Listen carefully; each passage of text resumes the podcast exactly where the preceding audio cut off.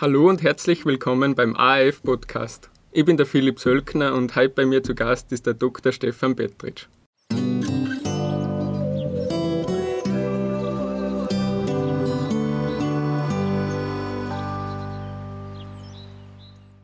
Stefan, du bist Allgemeinmediziner und Sportmediziner und arbeitest am Fachbereich Physikalische Medizin und Rehabilitation im Salzkammergut Klinikum Vöcklerbruck. Wann hast du entschlossen, dass du Arzt wirst? Erstens einmal herzlichen Dank für die Einladung. Ich freue mich, dass ich da in dieser Runde der Podcast, äh, Podcasts äh, auch was dazu beitragen darf. Äh, habe mich wirklich gefreut für die Einladung. Und das ist nicht so einfach. Ich bin vorbelastet, möchte ich schon fast sagen. Mein Papa war äh, fast 30 Jahre lang Allgemeinmediziner in Aldaussee und aus dem Grund bin ich schon von Kindheit an eigentlich immer mit der Medizin in Berührung gekommen. Ähm, ja, diverse Dinge gemacht, Allgemeinmediziner bei der Rettung und Sportmedizin aufgebaut in Aldaussee, äh, viel Präventivmedizin gemacht und irgendwie ist da was hängen geblieben. Ich bin zwar nicht direkt beeinflusst worden von ihm, sondern ganz im Gegenteil, er hat eher immer gesagt, überleg dir das, ob du das machen willst. Und ich habe auch die negativen Seiten von dem Beruf kennengelernt. Aber die Prägung hat sicher in meiner Kindheit schon angefangen. Und ähm, habe dann im Rahmen von, mein, äh, von meinem Bundesheer, von meiner Bundesheerzeit habe ich dann äh, die Sanitäterausbildung gemacht und irgendwie ist das immer mehr in die Richtung Medizin gegangen. Und dann habe ich eben die Aufnahmeprüfung gemacht. Beim ersten Mal gleich nicht geschafft. War der erste Jahrgang, die Aufnahmeprüfung fürs Studium machen haben müssen. Und trotzdem habe ich es nochmal probiert habe es dann geschafft, in Mindestzeit studiert und dann so ist es weiter halt gegangen. Hat sich die Hartnäckigkeit also ausgezahlt, würde ich sagen? Scheinbar. Wie bist du dann in Vöcklerbruck gelandet? Ja, wie du schon richtig gesagt hast, ich habe die Ausbildung für Allgemeinmedizin gemacht in der Steiermark. Da war ich in unterschiedlichen Spitälern, unter anderem in Bodausseer auf der Chirurgie. Und äh, hab, war aber dann mit der Allgemeinmedizin nicht hundertprozentig zufrieden ähm, und wollte immer was mit Bewegungsapparat und mit Präventivmedizin machen. Und nachdem Orthopädie und Unfallchirurgie dann doch nicht das Wahre für mich waren, am Anfang wollte ich eher das machen, habe ich mir was gesucht, wo ich äh, Erkrankungen des Bewegungsapparates behandeln kann und gleichzeitig ein breites Spektrum an Patienten habe, mit jungen Patienten, mit alten Patienten, mit kranken Patienten, auch mit gesunden, die was für ihre Gesundheit machen wollen und habe dann das Fachgebiet Physikalische Medizin und allgemeine Rehabilitation gefunden. Das ist etwas, was den meisten Zuhörern wahrscheinlich nicht sagt. Ähm, kurz zusammengefasst, es geht um sämtliche Erkrankungen, die im Anschluss an die Erkrankung eine Rehabilitation brauchen. Das heißt, es geht um Erkrankungen, die internistisch sind, um äh, Erkrankungen, die traumatisch waren, also zum Beispiel auch nach Kreuzbandverletzungen oder Hüftgelenksersatz oder was auch immer. Oder auch onkologische Erkrankungen, aber auch rheumatologische Erkrankungen, Kindererkrankungen, alles Mögliche. Und meine Aufgabe ist eigentlich, die bestmögliche Rehabilitation für diese Patienten im Krankenhaus zu gewährleisten. Und ist eine sehr spannende Aufgabe, ein breites Behandlungsspektrum und macht mir sehr viel Spaß. Und mittlerweile habe ich die Facharztausbildung eben auch abgeschlossen und bin jetzt Facharzt für physikalische Medizin und allgemeine Rehabilitation. Jetzt bist du nicht nur Sportarzt, sondern auch selber ein begnadeter Sportler. Welche Sportarten machst du? Äh, das ist auch nicht leicht zu beantworten. Also das hat in der Kindheit angefangen mit den klassischen Sportarten, die man bei uns halt macht. Skifahren und im Sommer Fußball spielen oder Tennis spielen oder was auch immer, war in diversen Sportvereinen bin es teilweise noch immer. Und äh, mache mittlerweile vor allem Ausdauersportarten, Radlfahren, im Sommer eher Laufen, Bergläufe, Bergwandern und im Winter halt in erster Linie Skilanglauf. Was reizt dich jetzt am Langlaufen so? Das Langlaufen ist, kurz, kurz gesagt, einfach ein cooler Sportart. Ja? Ähm, es ist körperlich anstrengend, herausfordernd. Es ist viel Rhythmus dabei, viel Bewegungsgefühl dabei, viel Technik dabei und macht einen irrsinnigen Spaß, wenn man mal so weit ist, dass man die Technik gut beherrscht, weil dann kann man sie so richtig auspowern, wie man so schön sagt. Und ist einfach äh, für mich ein super schöner Sportort, wo man in, allein in der Natur unterwegs ist und abschalten kann und ja, einfach auch mal vom Alltagsstress ein bisschen runterkommen kann und äh, entspannen kann dabei. Jetzt habe ich ein bisschen recherchiert. Auf der Website vom Skimarathon Team Austria wirst du als Obmann geführt. Was ist denn jetzt Skimarathon genau und was ist das Skimarathon Team Austria? Und der Skimarathon, Skimarathon ist eigentlich eine Wettkampfform vom Skilanglauf. Und zwar bezeichnet man alle Distanzen, die über äh, 40 Kilometer hinausgehen, manche sagen auch schon 30 Kilometer, aber Langdistanzen auf jeden Fall, als Skimarathon. Unterschiedliche Techniken, klassisch oder Skating. Das geht dann bis äh, Ultradistanzen von 70 oder 90 Kilometer wie beim Wasserlauf oder an dem Wochenende zum Beispiel sind Freund von mir in Schweden beim Rennen, von, beim Red Bull Nordensschjöldslopet, der ist 220 Kilometer lang. Das sind richtig lange Skimarathons. Und das Skimarathon Team Austria ist ein Verein, der gegründet worden ist, mit dem Hintergrund, dass man jungen Sportlern eine Möglichkeit gibt, Skilanglauf wettkampfmäßig durchzuführen, auch abseits von Verbandsstrukturen. Viele junge Sportler scheiden aus dem österreichischen Skiverband oder aus Verbandsstrukturen aus und hören dann einfach auf. Und das sind aber Sportler, die gut ausgebildet sind, die ein Talent haben und die Skilanglauf weitermachen sollen und nicht einfach aufhören sollen. Und denen äh, haben wir eine Möglichkeit da wollten wir eine Möglichkeit bieten, ähm, wettkampfmäßig Skilanglauf zu, durchzuführen und mit einer gewissen Unterstützung von Sponsoren. Also unser Team wird von Sponsoren unterstützt und wir wiederum geben den Sportlern die Möglichkeit, dass sie bei Rennen an den Start gehen, gehen einer Kostenersatz für Verpflegung etc. Und in Wirklichkeit ist es eine Herzensangelegenheit von mir und ein paar äh, ähm, befreundete Skilangläufer und das hat sich einfach so entwickelt. Mittlerweile sind wir in einer internationalen professionellen Rennserie dabei, die Wismar Ski Classics Rennserie, wo die größten Skimarathons der Welt sind.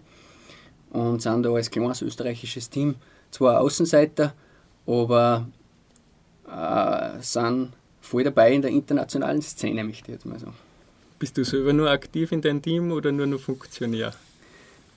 Ich bin schon noch aktiv, ähm, obwohl die heutige Saison nicht viel mit Skimarathons äh, möglich war.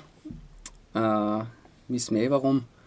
Die Großveranstaltungen sind eigentlich alle flach gefallen. Es hat nur virtuelle Rennen gegeben aufgrund der Covid-Situation. Ähm, aber im nächsten Jahr hoffe ich schon wieder, dass ich aktiv bei diversen Skimarathons am Start stehen darf. Was waren so deine Highlights in deiner bisherigen Langlaufkarriere? Äh, die Highlights halten sich von den Platzierungen eher in Grenzen. Also es waren diverse Podiumsplatzierungen bei regionalen Volksläufen schon dabei. Aber die internationalen großen Rennen, die muss man sich vorstellen, das sind die ersten 100 sind auf Weltcup-Niveau. Also das sind Profiläufer, die leben für den Sport und leben von dem Sport. Ich lebe von was anderem. Und insofern ist man da mit einer Top 100 Platzierung schon äh, sehr zufrieden. Die Highlights waren eher äh, einfach mit Freunden zu Rennen fahren nach Finnland und dort äh, vier, fünf Tage zu verbringen, zwei Rennen zu laufen, eine gute Zeit zu haben, das sind eher emotionale Highlights. Und ja, natürlich, wenn man den, den längsten italienischen Volkslauf, die Macchia Longa, in, in Italien bin ich mittlerweile viermal gerannt, das ist ein super schönes Rennen, wo man durch italienische Dörfer läuft und es ist einfach immer ein Highlight, 70 Kilometer lang durchs ähm, Val di Fiemme und Val di Fassa ist einfach ist jetzt mal ein Highlight. Du warst 2016, glaube ich, war das auch mit deinem Bruder, mit Dr. Georg Petritsch, beim Wasserlauf in Schweden dabei. Was ist denn der Wasserlauf? Ja, der Wasserlauf ist wahrscheinlich das sagenumwobenste oder das, der Skimarathon mit den größten Mythen. Dort werden Helden geboren. Ja. Äh, das ist ein Rennen äh, von Sälen nach Mora, ist 90 Kilometer lang, basiert auf einer historischen Geschichte, wo äh, der König Vasa dann im Endeffekt erfolgreich die eindringenden Völker sozusagen besiegt hat. Und also ist eine recht schöne Geschichte. ist jetzt zu lang, dass ich da genau im, im Detail dazu. Und das ist, da starten jetzt ja 16.000 Leute. Äh, da steht man auf einem riesigen Feld. Das kann man, kann man sich gar nicht vorstellen. Allein die, die Start, der Startbereich sind fast zwei Kilometer lang, stehen die Leute. Und dann ist ein Startschuss und wenn du da vorne wegstartst und weißt, hinter dir sind fast 16.000 oder 15.999 Leute, dann, dann ist das einfach ein unglaubliches Gefühl und ja, das sind Helden, die, die dort gewinnen, sind Helden, muss man sagen, im Skilanglauf zumindest. Bei dem Wettkampf hat es dann aber einen Vorfall gegeben. Kannst du denn bitte ein bisschen erklären, was da genau passiert ist? Ja, der Wasserlauf 2016 war insofern ganz besonders, weil eine Österreicherin gewonnen hat. Damals. Heute ist sie Tschechin, die Katharina Smutner. Und war für mich ganz besonders, weil es mein erster Wasserlauf war. Und mein Bruder und die mit dem Ziel einer Top 500 Platzierung an den Start gegangen sind. Und nach ca. 30 Kilometern ähm, vor uns eine von den Spitzenläuferinnen zusammengebrochen ist. Die ist einfach zusammengebrochen und zu liegen gekommen. Und ich als Arzt, damals auch schon Arzt, habe einfach da nicht vorbeilaufen können und habe halt erste Hilfe leisten müssen. Es war dann schon recht ernst. Sie hat einen schweren Asthmaanfall gehabt und ist auch kurzfristig bewusstlos gewesen. Und wir haben halt erste Hilfe geleistet und haben sie da eine gute halbe Stunde, bis der Notarzt dann da war, ähm, betreut. Ähm, mein Bruder ist auch stehen geblieben und hat mitgeholfen, hat dann den Notarzt angerufen und hat natürlich genauso wie ich auf ein gutes Rennen und ein gutes Rennergebnis in dem Fall auch verzichtet. Aber würde man vermutlich nur mal so machen, weil es einfach so war, dass die, die Läuferin uns wirklich dankbar war. Die hat dann von einem, von einem Nahtoderlebnis geredet und hat, hat einfach sich wirklich äh, sehr bei uns bedankt und war froh, dass wir ihr in der Situation geholfen haben, weil es sind einfach auch ganz, ganz viele Läufer einfach vorbeigerannt weil es ihnen nicht aufgefallen ist oder weil es einfach das Rennen für sie wichtiger war. Für mich war es in dem Fall wichtiger, dass wir stehen bleiben. Und ja, war ein aufregender Wasserlauf. Wir sind dann weitergerannt, dann hat man noch einen Stock abgetreten, dann sind wir, bin ich 30 Kilometer mit noch einem Stecken gerannt. Mein Bruder hat mich da mehr oder weniger durch das Rennen durchgetragen. Ja. Ich wollte alle fünf Kilometer habe ich gesagt, jetzt los ist, mich freut es nicht mehr. Und im Endeffekt sind wir das zusammen durchgerannt und sind dann nach, ich glaube, 5 Stunden, 40 Minuten ins Ziel gekommen. Nicht völlig entkräftet, aber völlig entnervt. und na war super und war ein top Erlebnis und hat uns auch als, als Brüder sicherlich äh, zusammengeschweißt. Durchaus ereignisreiche Doppel für euch Ja, auf zwei. jeden Fall. So, jetzt machen wir ein wenig einen Themenwechsel. Vor allem in Ausdauersportarten gibt es ja regelmäßig Dopingskandale. Aber prinzipiell ist Doping in jeder Sportart ein Thema. Wie weit ist Doping deiner Meinung nach verbreitet im Sport? Sei es jetzt im Profisport und auch im Amateursport? Das ist keine leichte Frage, weil man das nicht genau sagen kann. Ähm, man kann sagen für Österreich, dass um die 3000 Dopingtests im Jahr durchgeführt werden und in etwa sechs bis acht davon äh, sind positiv. Das heißt, das ist eigentlich ein sehr, sehr, sehr geringer Anteil. Wenn man jetzt aber weiß, dass die Teststrukturen einfach begrenzt sind und die Testkapazitäten begrenzt sind, kann man davon ausgehen, dass die Dunkelziffer sehr groß ist. Und wenn man international sich das anschaut und schaut, wie viele Milliarden an US-Dollar jährlich durch Doping verdient werden ja, ähm, und umgesetzt werden, dann muss es auch Leute geben, die Doping verwenden. Insofern äh, ist es äh, blauäugig davon auszugehen, dass es einen Spitzensport ohne Doping gibt. Aber genaue Zahlen, wie viel jetzt wirklich dopen, ähm, kann ich da nicht sagen. Was auch sicher ist, ist, dass im Breitensport das Doping ein größeres Problem ist wie im Spitzensport, weil dort äh, findet das Ganze meist ohne ärztliche Betreuung statt.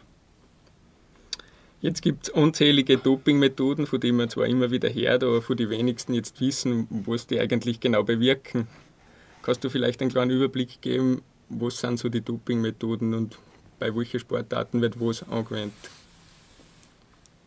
Ähm, grundsätzlich, um, um kurz noch auf meine vor, vorige Antwort zu ergänzen, die ärztliche Betreuung ist insofern äh, bei Spitzensportlern oft gegeben, dass einfach im Hintergrund Leute sind, die sich wirklich bewusst mit dem Doping auseinandersetzen, aber auch schauen, dass die Sportler nicht ähm, geschädigt werden dadurch.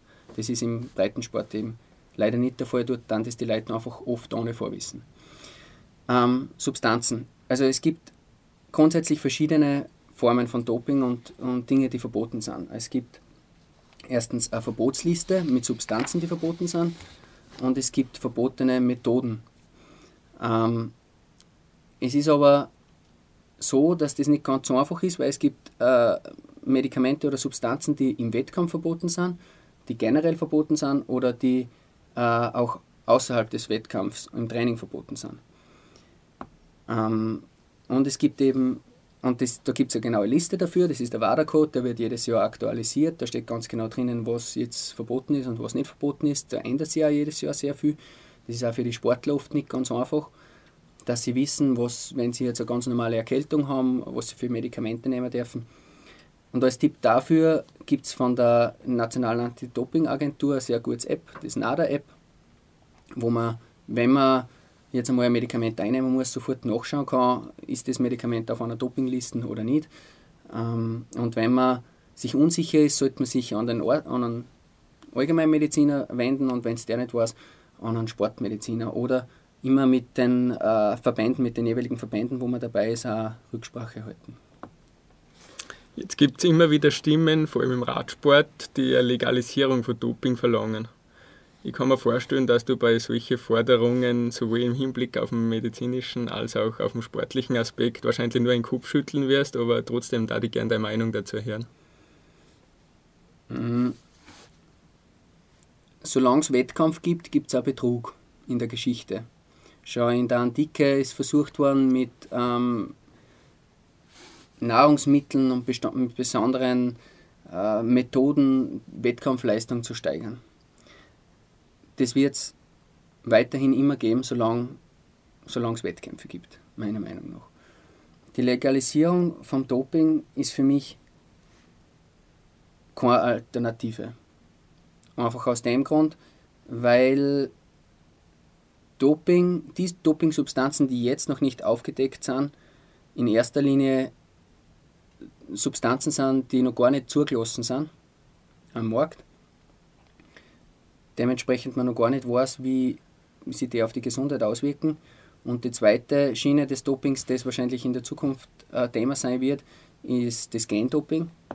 Ähm, und da wissen wir sowieso, wenn wir das aufmachen, da öffnet man vielleicht eine Büchse der Pandora, wo man nicht weiß, was rauskommt dabei. Also die Legalisierung von Doping ist für mich moralisch keine Option, ähm, obgleich es genauso nie einen Spitzensport ohne Doping geben wird. So, jetzt machen wir wieder einen Themenwechsel. Snooze, also kleine Tabakbeutel, die man sich jetzt unter die Lippen schiebt, sind bei Sportlern äußerst beliebt, obwohl es eigentlich überall in der EU außer in Schweden verboten sind, der Kauf, äh, weil die negativen Effekte vom Rauchen ausbleiben. Deswegen wird Snooze auch gern als die gesündere Alternative zum Rauchen abriesen. Wie stehst du dazu? Ich habe es sogar schon mal probiert. Ähm, wie in Schweden war natürlich. Dort war es ja legal. Na, also das Snus oder Snus ist etwas, was immer mehr in den äh, mitteleuropäischen und auch in österreichischen Markt schwappt und immer mehr Jugendliche vor allem ähm, nehmen das Snus aus unterschiedlichen Gründen. Nikotin ist eine der stärksten aufputschenden Substanzen, die wir haben, äh, die wir kennen. Ähm, und die Applikation vom Snus ist eigentlich das Problem. Durch, diese, durch diesen Tabak, der versetzt ist mit kleinen Partikeln, die die, die, die Schleimhäute auch auf, aufreiben, geht es relativ rasch ins Blut. Das heißt, man umgeht eigentlich natürlich hat es also nicht die, die negativen Bestandteile wie beim Zigarettenrauchen über die Lunge und macht keine Veränderungen in der Lunge, aber es macht viel schneller abhängig, weil der Kick viel schneller kommt. Also die, die, die Wirkung vom Nikotin tritt viel schneller ein. Ähm, es tritt äh, plötzlich einsetzender Zustand der Berauschung auch teilweise ein. Gerade wenn man das die ersten Male macht, spüren das die, die Leute eigentlich sehr stark. Ähm, und um diesen Effekt zu haben, der flaut aber ab. Also das ist, wenn man es wiederholt macht, wird der immer kürzer, der Effekt. Und es kommt zu einem Gewöhnungseffekt und, weil man das aber haben will, zu einer Abhängigkeit. Das heißt, das Problem dabei ist eher die Abhängigkeit und die lokale Schädigung der Schleimhaut. Es gibt auch ganz viele Berichte, wo es zu ausgeprägten Schleimhautschädigungen bis hin sogar von äh, bösartigen Entartungen der Schleimhaut kommt aufgrund der Schleimhautschädigung, also Plattenepithelkarzinomen etc. Insofern ähm, ist das Snooze äh, keine wirkliche Alternative zum Zigarettenrauchen und es war sinnvoller, wenn man sich regelmäßig körperlich bewegt und so ähm, mehr Pep in sein Leben einbringt und so äh, eine bessere Abwechslung zwischen ähm, Stress und, und Erholung einbringt, als wenn man sich äh, künstliche Aufputschmittel auf illegale Weise zuführt. Wir haben vor kurzem den Robert Magotti bei uns im Podcast gehabt. Der nimmt immer wieder an extreme Laufevents teil, zum Beispiel 24-Stunden-Läufe und so, wo er Distanzen jenseits von 200 Kilometer zurücklegt. Jetzt sagst du, Sport ist gesund, aber in solchen Fällen bin ich dann eher skeptisch, dass das der menschliche Körper auf Dauer so ohne weiteres verkraftet. Gibt es einen Punkt, ob denn der Sport mehr negative als positive Effekte auf den Körper bzw. auf die Gesundheit vom Athleten hat? Das ist schön, dass du mich das fragst. Äh, und ich möchte jetzt eine Lanze für den Sport brechen. Als Sportmediziner ist unsere Hauptaufgabe, den Sport als wichtigstes Medikament des Menschen zu verkaufen. Sport ist Leben. Was heißt das? Je höher das meine körperliche Leistungsfähigkeit ist, desto geringer ist mein Risiko für Herz-Kreislauf-Erkrankungen, desto geringer ist mein Risiko für Krebserkrankungen, desto geringer ist mein Risiko an Diabetes zu erkranken etc. Das kann man unendlich fast fortführen. Demenz, Depression etc. Aus diversen Studien weiß man, dass der größtmögliche Effekt und Nutzen, ähm, gesundheitliche Nutzen beim Sport bei in etwa sechs Stunden Training pro Woche liegt. Darunter hat es auch einen Nutzen. Ganz wichtig, jeder Schritt zählt. Das ist ganz wichtig. Jeder Schritt zählt. Auch daheim Bewegung im Alltag einzubauen, bringt was. Ja? Natürlich ist super, wenn man regelmäßiges körperliches Training hat. Da gibt es ganz klare Richtlinien von der Weltgesundheitsorganisation, die sind letztes Jahr neu herausgebracht worden, wo empfohlen wird, dass man sich wöchentlich 150 bis 300 Minuten in der Woche bewegen sollte, moderat oder 75 bis 150 Minuten in der Woche ähm, intensiv bewegen sollte, um den Gesundheitszustand zu halten. Wenn man jetzt das Ganze weiterspielt, dann warum sind das sechs Stunden? Nach sechs Stunden pro Woche ist es so, dass andere Risiken, die mit Sport verbunden sind, dazukommen. Das heißt, Sport hat dann auch noch einen gesundheitsförderlichen Nutzen, aber es kommen halt auch Risiken mit der sportlichen Betätigung in Verbindung in den Vordergrund und dementsprechend nimmt mit zunehmendem Wochentrainingsumfang auch der Nutzen des, der, der Bewegung ab. Das ist das eine. Wenn man sich jetzt Ultradistanzläufer oder Extremsport im Generellen anschaut, dann gibt es eine Aussage von, hm, wer war denn das? Fällt mir jetzt nicht ein, aber der hat gesagt, guter Sport beginnt, wo Gesundheit aufhört. Im Leistungssport. Das heißt, jeder Leistungssport ist bis zu einem gewissen Grad auch gesundheitsschädigend. Ähm, die Sportler nehmen in Kauf, dass sie durch übermäßiges, exzessives Training, durch Extrembelastungen auch körperliche Schäden am Stütz- und Bewegungsapparat, am Herz-Kreislauf-System etc. in Kauf nehmen. Aber auch da gilt, diese Sportler haben ein generell viel niedrigeres Risiko an unseren Massenerkrankungen zu erkranken, Herz-Kreislauf-Erkrankungen, Diabetes etc., weil sie sich bewegen. Das heißt, auch die haben einen deutlich deutlichen Benefit hinsichtlich dieser Erkrankungen. Aber andere Erkrankungen können natürlich häufiger auftreten. Und das ist eine schwimmende Grenze. Es kommt da immer darauf an, wie die Trainingssteuerung ausschaut. Wie gut sind die Sportler mit ihrer allgemeinen Leistungsfähigkeit? Wie gut sind sie vorbereitet auf diese Events? Machen sie das einmal oder machen sie das regelmäßig? Machen sie das sehr häufig? Ähm, es ist sicher nicht gesund, ein Race Across America mehrmals im Jahr zu machen. Ja? Einmal im Jahr zu machen mit der entsprechenden Vorbereitung ist eine Herausforderung für den Körper und für den Geist. Aber wahrscheinlich nicht gesundheitsschädigend, wenn man entsprechend vorbereitet ist. Wenn ich das jetzt mache, war es sicher nicht gesund. Die Dosis macht das Gift, also auch im Sport. Mit Sicherheit, ja. Nach intensiven Trainings kommt es ja zum sogenannten Open Window Effekt. Was, was macht er? Der Open Window Effekt ähm, bedeutet folgendes, dass nach exzessiven oder nach intensiven sportlichen Belastungen in der ersten Phase der Regeneration das Immunsystem äh, unterdrückt wird. Das ist eine ganz äh, normale Reaktion auf eine körperliche Belastung. Körperliche Belastung bedeutet immer, ein Reiz bedeutet immer ein Stress für den Körper. Ähm, und da gibt es eben diese Belastungsstress- oder Belastungsadaptationstheorie, äh, dass man eben sagt, es kommt zu einer Belastung, danach kommt mein Körper in eine Phase, wo er unterhalb von seiner Leistungsfähigkeit ist. Da wird auch das Immunsystem sozusagen unterdrückt. Und nach Stunden kommt es dazu, dass sich der Körper wieder erholt, dass er seine Reserven wieder auffüllt und sogar überfüllt. Das nennen wir dann, das ist das Prinzip der Superkompensation.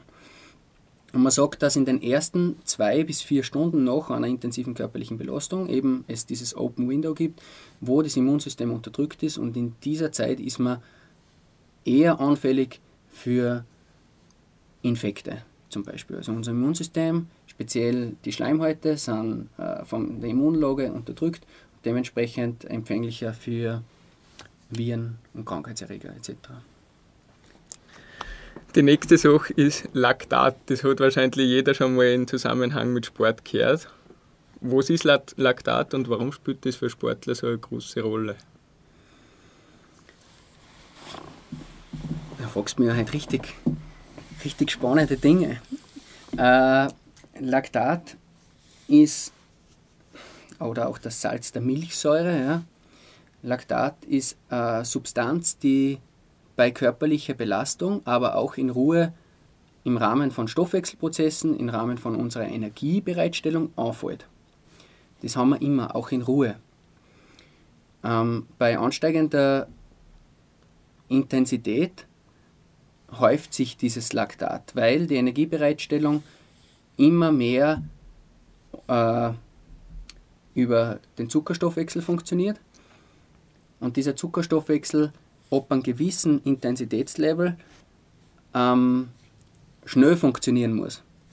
Und wenn der Stoffwechsel schnell funktionieren muss, dann muss er großteils oder, oder teilweise ohne Sauerstoff ablaufen. Ja? Das jetzt, klingt jetzt alles sehr kompliziert. Jedenfalls fällt da dann Laktat als Stoffwechselprodukt an. Und je mehr Laktat anfällt, desto mehr werden ähm, Stoffwechsel, andere Stoffwechselabläufe blockiert und es kommt irgendwann ähm, zu einer so starken Anhäufung von Laktat, dass die, die Belastung abgebrochen werden muss.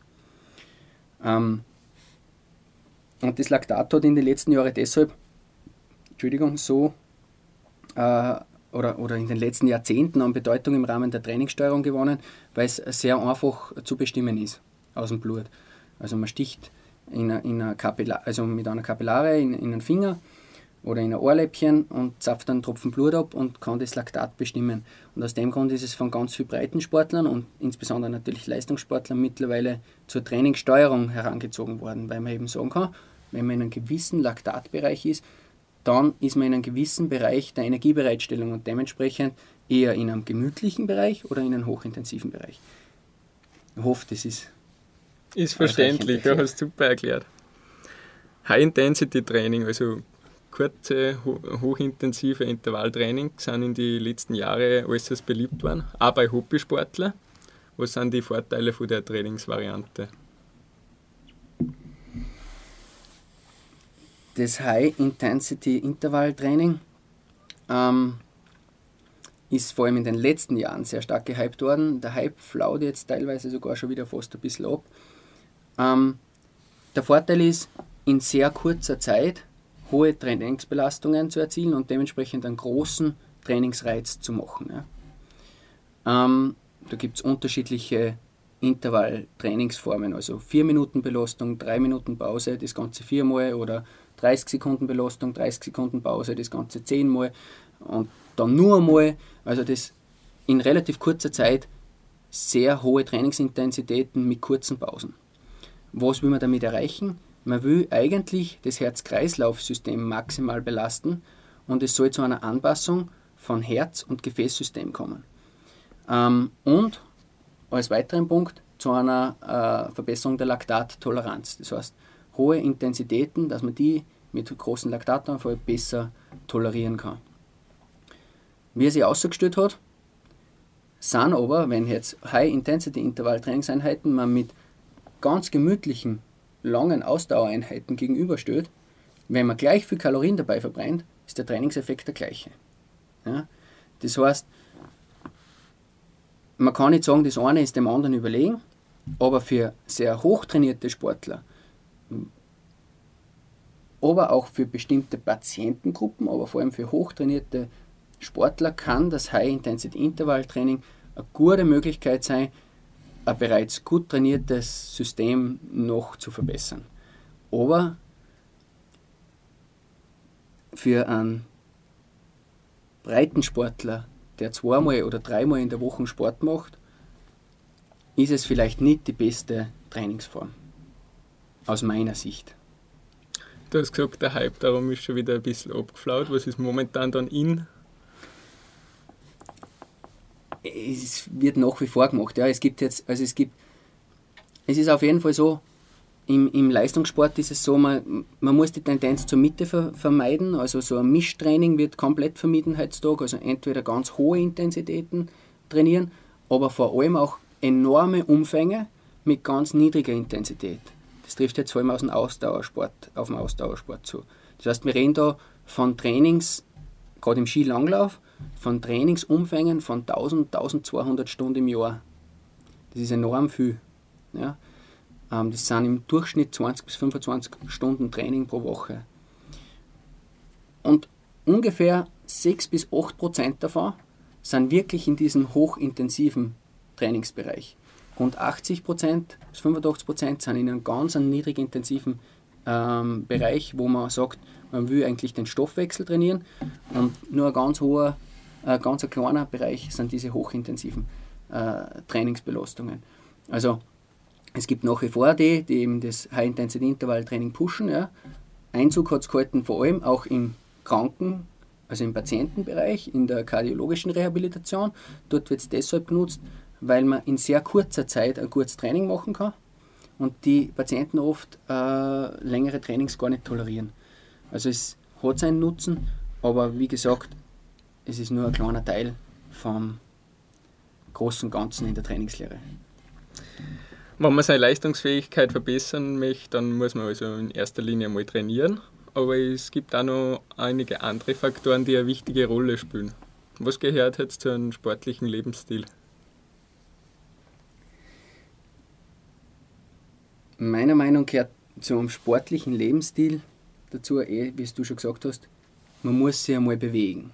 Man muss sich einmal regelmäßig bewegen.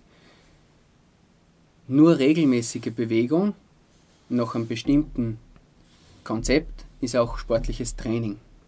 Das heißt, da gehört dazu, dass es regelmäßig ist, dass es gesteuert ist und dass man es konsequent über einen langen Zeitraum durchführt. Darüber hinaus ist ganz entscheidend und äh, wenn man sich ein bisschen, ist, ist ganz entscheidend die Erholung, ja? das sind die Erholungsphasen. In der Erholungsphase wird man eigentlich besser. Im Training wird man nicht besser. Im Training belastet man sich und in der Erholungsphase danach, wie wir zuerst schon geredet haben, da wird man eigentlich besser. Und es ist ganz wichtig, dass man diese Erholungsphasen auch gerade im Breiten- und Amateursport zulässt. Ähm, die wenigsten haben das Glück, dass sie nur Sport machen müssen. Die meisten haben einen 40-Stunden-Job oder nur mehr, haben daneben eine Familie, vielleicht mit kleinen Kindern und quetschen dann nur ein Training am Abend oder in der Früh oder in der Mittagspause ein und vergessen darauf, dass sie eigentlich Erholungsphasen brauchen. Und was, das führt dazu, dass die Leistungsfähigkeit oft nach einem anfänglichen Anstieg eher wieder abnimmt oder stagniert. Das heißt, das regelmäßige Training und die Erholungsphasen. Da ist ganz wichtig der gesunde Schlaf, ausreichend Schlaf, sechs bis acht Stunden im Schnitt. Es gibt ja Leute, die mit ein bisschen weniger auskommen, aber auch das ist die wenig, sind die wenigsten. Ja. Ausreichend äh, oder gesunde Ernährung. Diese gesunde Ernährung sollte ausschauen, regelmäßig zu essen, idealerweise dreimal am Tag mit dazwischen zumindest vier bis sechs Stunden nüchtern Phasen, wo auch der Insulinspiegel wieder abfüllen kann. Also ich bin auch kein Verfechter von irgendwelchen besonderen Diäten, sondern entscheidend ist, dass man das isst, was man auch verbraucht. Und wenn man das in einem guten Verhältnis macht, dann meiner Meinung nach lebt man gesund. Und wichtig ist, ein gesunder sportlicher Lebensstil hat auch ganz viel mit der psychologischen Zufriedenheit zu tun. Das heißt, geht es einem gut, geht es einem von der Psychi psychologischen Seite her gut, fühlt man sich wohl bei dem, was man tut, oder steht man unter Stress, wenn man sich bewegt. Ja? Das ist ganz wichtig, dass man auch einen Spaß dabei hat. Und wenn man das alles jetzt in ein Paket schnürt und sagt, psychologische Gesundheit, das regelmäßige Training, eine gute Ernährung, eine gute Erholung, dann hat man vielleicht einen sportlichen Lebensstil. Weil du gerade das Thema Ernährung angesprochen hast, kommen wir jetzt gleich zur ersten von den fünf AF-Podcast-Fragen und die war, was ist dein Lieblingsfrühstück? Das hat sich ein bisschen gewandelt. Derzeit ist es ein Smoothie in irgendeiner Form, äh, meist mit äh, Orangen, Karotten, teilweise rote Rüben, Sellerie, Apfel, sowas in der Richtung. Und dazu irgendein äh, Morgenbrei. Meistens ist irgendein Porridge mit einer Banane eingedruckt und das, was für meine Kinder überbleibt. Was macht einen gelungenen Tag für dich aus? Ein gelungener Tag ist für mich ein Tag, wo ich gut geschlafen habe, ein gutes Frühstück habe, arbeiten gehe, trotzdem Zeit habe für meine Familie und Zeit habe, dass ich eine Bewegungseinheit einbringe. Und wenn ich dann auf die Nacht mir im Bett liege und einschlafen kann, dann war das, glaube ich, Tag. Wenn du einen Tag lang sein könntest, wer du willst, wer war es dann?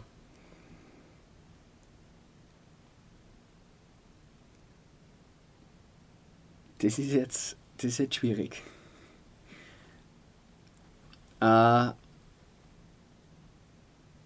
ich glaube, entweder der Roger Federer oder der Bruce Springsteen. Warum dies? Ähm, beides für mich persönlich, oder der Barack Obama war so einer. Ähm, ganz, besondere, ganz besondere Menschen. Der Roger Federer ist, glaube ich, einfach der beste Tennisspieler der Welt und es war spannend, einmal einfach so ein Sportart in seinem Perfektionismus so, so zu beherrschen. Der Bruce Springsteen ist für mich der mein Lieblingsmusiker, der hat, wenn man sich ein bisschen mit ihm beschäftigt, hunderte von Liedern geschrieben, teilweise wirklich tiefgehend, unglaubliche Hits und ist, ähm, wie jetzt auch in einem Podcast mit dem Barack Obama gemeinsam zusammen, den kann ich jedem empfehlen, Renegades heißt er. Äh, ein Mensch ist mit sehr viel Tiefgang, der sehr viel durchgemacht hat und auch in seinem, in seinem Bereich äh, ein unglaublich erfolgreicher Mensch war. Und ja, zum Barack Obama, den kennen eh relativ viel. Ich glaube, das ist ein Mensch, der wirklich aus dem Grunde seines Herzens außer Positives für Menschen bewirken wollte im Rahmen seiner politischen Tätigkeit als Präsident der Vereinigten Staaten. Aber ich glaube, der ist ein, ein sehr integer Mensch. War spannend, einmal einer von den drei zu sein. Mhm. Was bringt dich zum Lachen? Meine Kinder und meine Frau. Wo bist du am liebsten im Salzkammergut? Das darf jetzt meine Frau nicht hören. nein, nein, wohl. Nein, in Altaussee. Altaussee ist meine Heimat. Das ist. Äh, komme ich immer wieder gern hin. Bin. Waren zwar jetzt in Altmünster, in, in, an der Grenze zum Salzkammergut, ja. Ähm, in Oberösterreich eine wunderschöne Gegend, aber Alterssee ist meine Heimat, wird es immer sein. Und wenn ich über den Bätschen rumfahre und ihn loser sehe und Trisselwein, dann ist es einfach heimgekommen. Und das ist einfach für mich, ja, mehr gibt es nicht zum Sagen. so, jetzt sind wir eh schon bei der letzten Frage. Was sind deine Wünsche und deine Ziele für die Zukunft? Ähm, mein Wunsch ist eigentlich gesund bleiben. Das kann man am wenigsten beeinflussen.